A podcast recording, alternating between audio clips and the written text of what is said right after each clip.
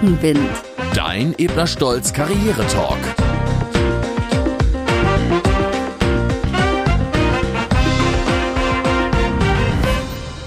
Schön, dass ihr wieder da seid beim Podcast von Ebner Stolz. Ich bin Karin Burmeister, darf diesen Podcast moderieren und bin Beraterin, Coach und Sparringspartnerin für Unternehmen. Wir haben uns bereits beim letzten Mal mit dem Thema die Marke Ich beschäftigt. Und ich treffe heute wieder Frau Claudia Rohe. Schön, dass wir uns wiedersehen, Frau Rohe. Aber lassen Sie uns sie erst mal kurz vorstellen.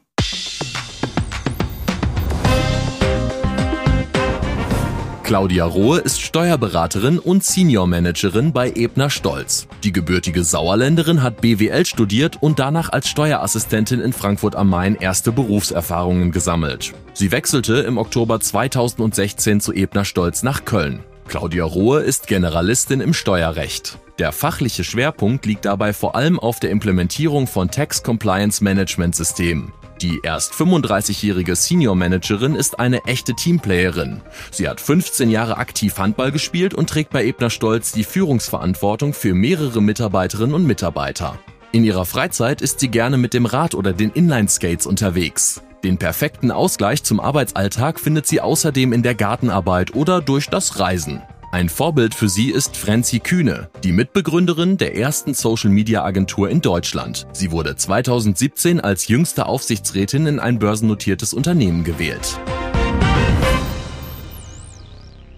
Und wir würden gerne anknüpfen an die Frage, mit der wir uns schon beim letzten Mal beschäftigen wollten, aber wo ich sie abgebrochen habe. Was ja, war die letzte Frage? Genau. Hallo, Frau Burmeister. Wir waren beim letzten Mal beim Thema der Selbstreflexion stehen geblieben mhm. und letztlich bei der Frage, wie ich als Führungskraft es denn erreichen kann, dass die Mitarbeiter und Mitarbeiterinnen bei ihren eigenen Bedürfnissen bleiben und nicht etwas spiegeln wollen, was ich vielleicht als Führungskraft von denen möchte. Also wie bleiben sie authentisch? Sehr gute Frage. Ja, genau. Viele Führungskräfte neigen ja dazu, so kleine Minimis zu produzieren, weil es ja so schön einfach ist, wenn ich jemanden habe, der so ist wie ich selbst. Wir haben uns beim letzten Mal schon darüber unterhalten und darauf fußt ja auch Ihre Frage, dass das gar nicht günstig ist, weil dann die unterschiedlichen Persönlichkeiten gar nicht authentisch sein können. Also wichtig ist ehrliches Interesse haben an den Menschen und an den Mitarbeitern, sich Zeit nehmen, genau hingucken, was sind das für Persönlichkeiten. Und es ist eben auch wichtig, dass es Vorbilder gibt im Unternehmen, dass man sehen kann, man kann auf unterschiedliche Weise erfolgreich sein. Also wenn ich mir jetzt so Ebner Stolz vor Augen führe und die vielen Partner, die hier sehr erfolgreich sind, die sind doch alle sehr unterschiedlich. Unterschiedliche Persönlichkeiten, die alle auf ihre Weise dann doch eben auch zum Erfolg gekommen sind. Und da finde ich es eben auch wichtig, dass man auch mal ein bisschen was von sich selbst preisgibt, auch mal erzählt, wo es auch mal schwierig war und was man selber so hat bewältigen müssen. Das ist ja keiner von uns perfekt. Was haben Sie denn selber für Erfahrungen gemacht, Frau Ruhe, mit Ihren persönlichen Entwicklungsfeldern? Ja, also da kann ich nur von der Komfortzone reden. Die Komfortzone ist das A und O. Ich liebe und hasse sie zugleich, muss man einfach so sagen. Also Komfortzone, der Wohlfühlbereich, die Aufgabe, die ich kann, wo ich weiß, ich muss hier das eintragen, diesen Telefonanruf bewältigen und dann ist es geschafft. Also mhm. ohne echte Herausforderung. Und es gibt eine Grenze, die verschiebt sich wahrscheinlich immer weiter. Aber diese Grenze zu überschreiten ist eine Herausforderung. Das ist spannend und das ist auch manchmal unbequem. Mhm. Und ich suche immer wieder bewusst Situationen, in denen ich auch mal aus der Komfortzone rausgehen kann. Mhm. Das kann ein Vortrag sein, das kann auch der englische Mandantentermin sein oder vielleicht eine Podcast-Folge. ja, genau. Aber mhm. in diesen Momenten, wenn ich etwas mache, was ich vorher noch nicht kannte, dann werde ich auf jeden Fall für mich was Neues mitnehmen. Und ich kann vorwegnehmen, es ist nicht immer so, dass es gut geht. Ganz mhm. im Gegenteil, manchmal mhm. nimmt man auch was mit, wo man sagt, oh Gott, das brauche ich auch in diesem Leben nicht mehr. Mhm. Aber dümmer werde ich in diesen Situationen sicherlich nicht. Und deswegen kann ich sagen, Komfortzone, ja, überschreitet die auch mal. Also bewegt euch auch mal bewusst außerhalb eurer Stärken und schaut, was man noch alles machen kann. Also Horizonterweiterung. Mhm. Ja, an der Stelle fällt mir auch ein, dass so auch nur Lernen stattfindet. Lernen ist ja eine Kombination aus kognitivem Vorgang und Emotion. Also Emotion wirkt wie ein Dünger auf eine neue Synapsenverbindung, die stattfindet mhm. beim Lernen. So, das heißt also, das ist dann auch Ihre Aufgabe als Führungskraft, ermuntern, die Komfortzone zu verlassen. Also beispielsweise, ich kann ein schlaues Buch darüber reden, wie ich einen tollen Vortrag mache und dann kann ich auch irgendwie das mal in einem Training machen. Das ist Kognition. Wenn ich es dann aber tue und mich da vorne hinstelle und mich ausprobiere und wenn es dann klappt, dann bin ich stolz, dann freue ich mich. Das ist die Emotion und schon habe ich eine neue Erfahrung gemacht, eine Synapsenverbindung ist entstanden. Ey, cool, mhm. das kann ich ja. ja. So, super. Und genau wie Sie sagen, vielleicht bestätigt sich auch, das ist einfach nicht meins. Und Sie haben beim letzten Mal schon erzählt, dann zwingt auch Ebner Stolz nicht unendlich daran, an Schwächen zu arbeiten. Ganz genau. Würden Sie denn was preisgeben hier, Frau Rohe, in diesem Podcast, was Sie selber so für Erfahrungen gemacht haben mit dem Verlassen der Komfortzone mhm. und da selber gelernt haben auch?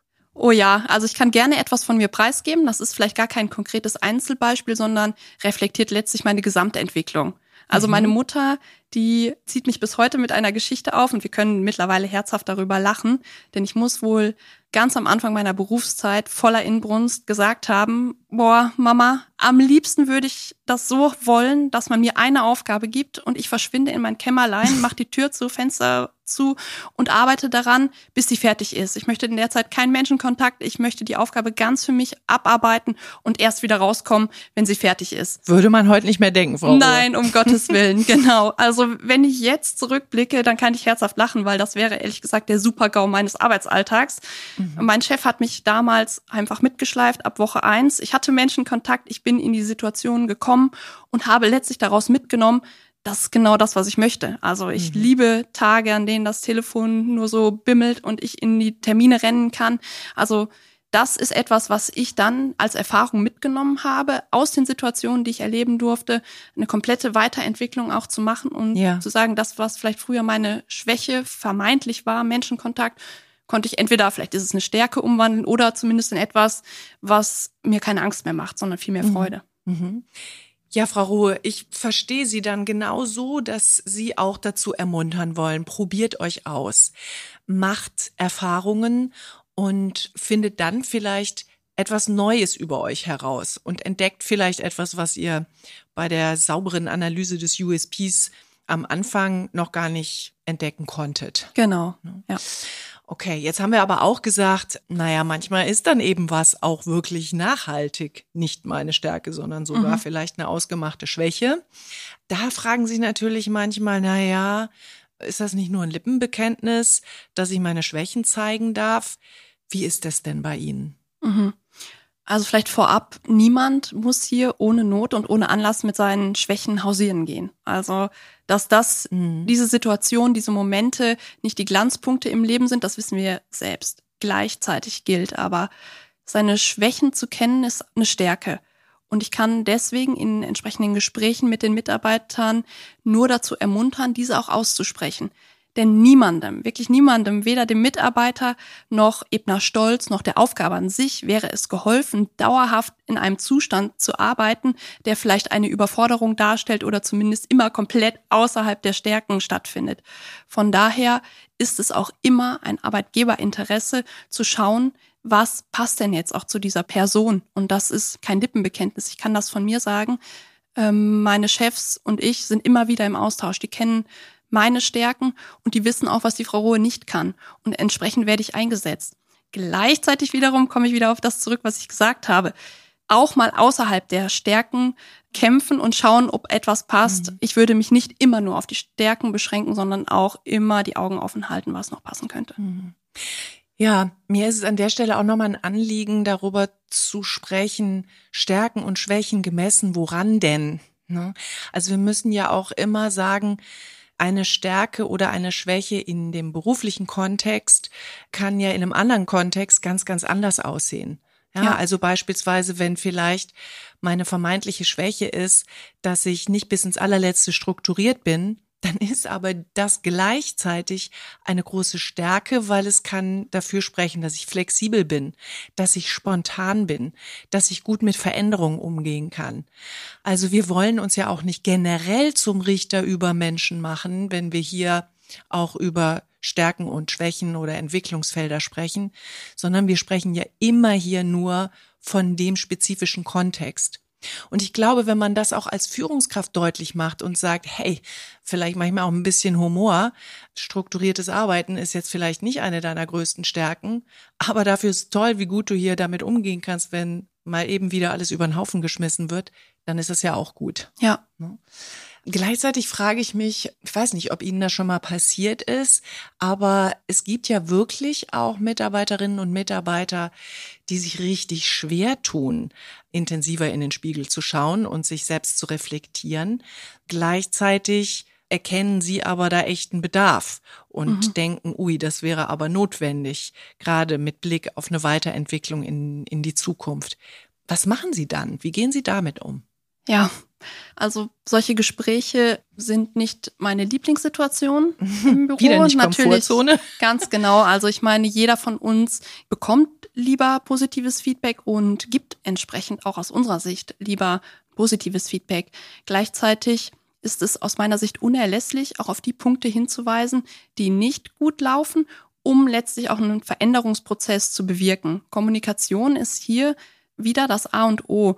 Gleichzeitig fällt mir das auch natürlich nicht leicht. Haben Sie da vielleicht irgendeinen Tipp, wie man das behutsam macht, mhm. ohne die Person auch unmittelbar vor den Kopf zu stoßen?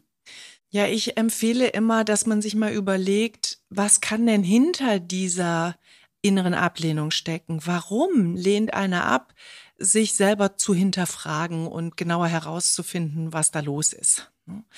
Und sehr häufig ist es eben Unsicherheit, eine Angst, da vielleicht was zu entdecken, was mühsam ist. Oder es ist auch manchmal schlicht Überforderung. Ne? Also äh, ich kriege das hier nicht auf die Reihe. Und wenn ich das jetzt intensiver hinterfrage, ist das natürlich ein dickes Brett, was ich dann bohren muss. Aber deshalb sind eben auch diese intensiven Gespräche notwendig. Deshalb werden sie ja hier auch bei Ebner Stolz sehr stark trainiert, was gute Gesprächsführung anbelangt und gute Kommunikation anbelangt. Und daher ist es wichtig, dann auch Unterstützungsangebote zu geben. Aber, das müssen wir dann ja auch immer sagen, auch nicht bedingungslos. Ja, sie sind eben natürlich Vorgesetzte, sie sind in einem Organisationskontext und sie sind nicht Therapeut oder Coach oder sie sind schon gar nicht die Mama oder die Freundin, sondern sie sind die Vorgesetzte. Sie können ehrliche Unterstützungsangebote geben und auch dazu auffordern oder ermuntern, sich gegebenenfalls helfen zu lassen. Ja. Und dazu passt natürlich auch, dass es eine gute Fehlerkultur braucht. Ne, dass Mitarbeiterinnen und Mitarbeiter den Eindruck haben, okay, aber das haben wir eben schon mal gesagt, ich darf mich auch mal irren, ich darf auch mal was falsch machen. Ne. Wir stellen immer wieder fest, dass manchmal die Klarheit fehlt.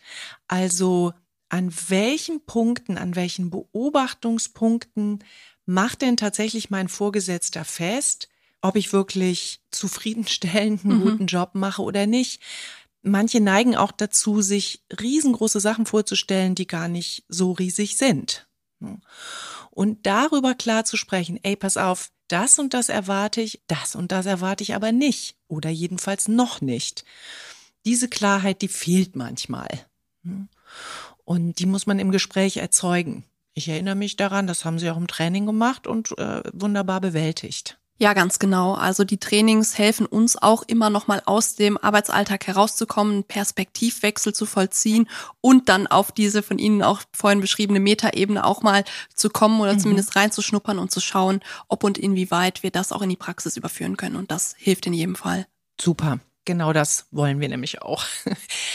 Okay, Frau Rohe, bevor ich Sie jetzt gleich noch fragen werde, was so die wichtigsten Tipps sind, die Sie unseren Hörerinnen und Hörern mitgeben wollen, kommen wir jetzt mal auf die Fragen der Hörerinnen und Hörer, die hier bei uns eingegangen sind.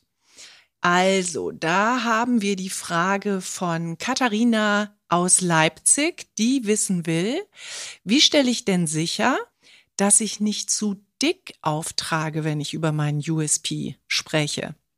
Ja, da ist sie ja bei uns genau richtig, Frau Rohe. Ne?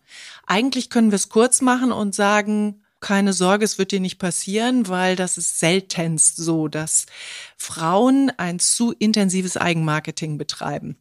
Übrigens werden wir uns damit auch noch ganz viel in weiteren Folgen beschäftigen. Ja, das wäre eigentlich auch schon fast das Wichtigste, was ich dazu sagen möchte. Authentisch sein, klar sein und auch ein bisschen stolz sein darüber, dann kann man das auch wirklich in einer angemessenen Art und Weise vortragen. Ganz genau. Und im Arbeitsalltag ergibt sich die Situation eh entsprechend aus den Aufgaben heraus. Also ein zu viel Selbstbetreibung an Marketing habe ich noch nie erlebt. Genau, man kann ja auch beobachten, wie reagiert mein Gegenüber. Wenn ich ein bisschen Empathie mitbringe, sollte ich schon merken, wann es dann vielleicht doch mal ein Tick zu viel war. Gut, was haben wir noch? Hier ist Alexander aus Stuttgart. Das ist eine spannende Frage auch. Er möchte wissen, ist es sinnvoll, meine persönlichen Schwächen im Team zu kommunizieren? Also ich als Coach kann sagen, das finde ich sehr, sehr sinnvoll. Wir haben ja hier in diesem Podcast auch darüber gesprochen, wie unterschiedlich Menschen sind. Wir Kölschen sagen ja gerne, jeder Jeck ist anders.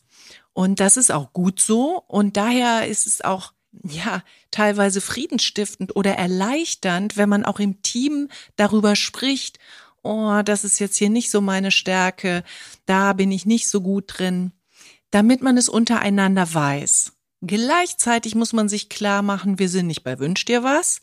Und auch wenn ich sage, etwas Bestimmtes ist jetzt nicht meine Stärke, sondern eher eine Schwäche, kann es passieren, dass ich es dann trotzdem mal tun muss. Denn wir können die Teams ja nicht nur danach zusammenstellen. Dann kommen wir zur nächsten Frage. Das ist Stefan. Der schreibt aus Osnabrück. Er schreibt, wie mache ich das richtig? Feedback geben nach oben. Wie kann ich meinem Chef denn Feedback geben? Ja, wir haben hier darüber gesprochen, dass das sehr, sehr wichtig ist. Und natürlich ist es auch wichtig, dass Chefs ihrerseits wissen, wie sie denn auf ihre Mitarbeiter wirken und sich auch weiterentwickeln können und natürlich auch Menschen sind mit blinden Flecken.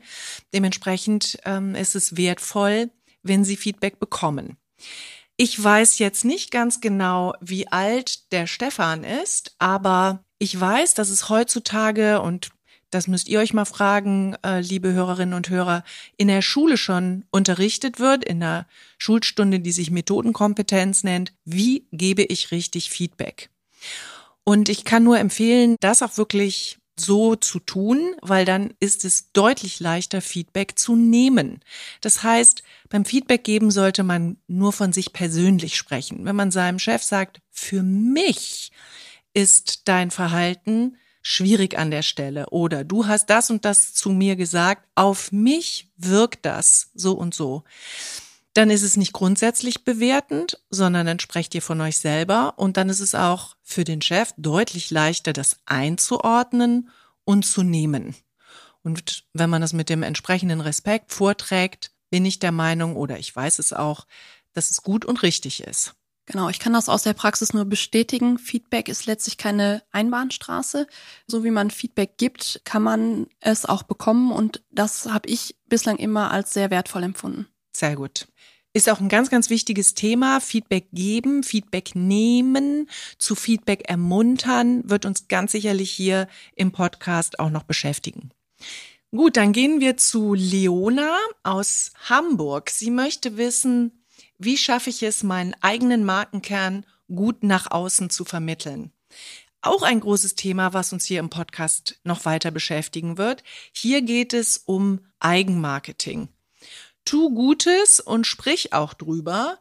Ich komme zurück auf Katharina. Nein, natürlich nicht zu dick auftragen, aber vor lauter Bescheidenheit Backstage zu verblassen, bringt uns auch nicht weiter. Ja. Aber wie ich das nun ganz genau mache, so dass es zu mir passt und so dass ich auch sichtbar bin und die Gelegenheit zur Bühne ergreife, darauf werden wir in den nächsten Folgen eingehen. Wir geben Rückenwind und das nimmst du mit. Wer über sich hinauswachsen möchte, sollte sich trauen, den eigenen Wohlfühlbereich zu verlassen. Den Sprung ins kalte Wasser wagen und auch mal neue, unbekannte Dinge ausprobieren. Also, raus aus der Komfortzone. Wenn du am Ende feststellst, dass das Ganze doch nicht deins war, dann ist es eine Erkenntnis, die du für die Zukunft mitnehmen kannst. Je mehr deine Kolleginnen und Kollegen über deine Fähigkeiten wissen, desto mehr könnt ihr zusammenarbeiten und euch Aufgaben zuteilen. Das gleiche gilt natürlich auch umgekehrt. Frage also deine Teammitglieder gerne nach ihren Stärken und Schwächen. Traue dich, unangenehme Themen anzusprechen. Wenn du dich bei einer Arbeitsaufgabe unwohl fühlst oder dir unklar ist, was du tun sollst, sprich es lieber direkt an. Vielleicht haben deine Vorgesetzten gar nicht mitbekommen, wie du dich mit der Aufgabe fühlst. Nur, wenn du das Problem ansprichst, kann sich daran auch etwas ändern. Feedback ist immer subjektiv. Kritikgespräche im Job sollte man nie persönlich nehmen, sondern objektiv auf die konkrete Situation beziehen. Damit dein Gegenüber dein Feedback nicht persönlich nimmt, achte darauf, dass du immer nur deine eigene Wahrnehmung beschreibst. Wie eben angekündigt, kommen wir jetzt zum Schluss dieser Podcast-Folge mit der Frage an Sie, Frau Ruhe. Was ist jetzt das Wichtigste, was Sie unseren Hörerinnen und Hörern mitgeben wollen? Ich komme wieder auf meine Komfortzone zurück. Einfach mal loslegen, sich trauen, neugierig bleiben und sich einlassen auf die Situation, die kommt. Perfekt. Also das kann ich auch nur unterstreichen. Nur dadurch macht man Erfahrung. Nicht alles vorher durchdenken, wie wollt ihr denn am Anfang schon wissen, was am Ende rauskommt. Einfach ausprobieren und wenn das Ergebnis nur ist, jetzt weiß ich wenigstens, was ich nicht will, ist es auch eine Erfahrung. Ganz, ganz herzlichen Dank, liebe Hörerinnen und Hörer. Wir hoffen, dass unser Wunsch, dass ihr wertvolle Erkenntnisse für eure Selbstreflexion und aber auch für eure Persönlichkeitsentwicklung mitnehmen konntet. Wir hoffen, dass ihr erfahren habt, wie Führungskräfte euch dabei unterstützen können und wie ihr auch diese Unterstützung erfragen dürft und wünschen euch ganz, ganz viel Erfolg bei was auch immer ihr vorhabt. Frau Ruhe, ganz, ganz herzlichen Dank für unser Gespräch. Es hat mir sehr viel Spaß gemacht. Danke für Ihre Offenheit. Sie haben viel von sich preisgegeben. Und ich wünsche auch Ihnen alles, alles Gute, dass Sie weiterhin Ihre Mitarbeiter so wertvoll unterstützen können. Vielen Dank. Rückenwind. Dein Ebner Stolz Karriere Talk.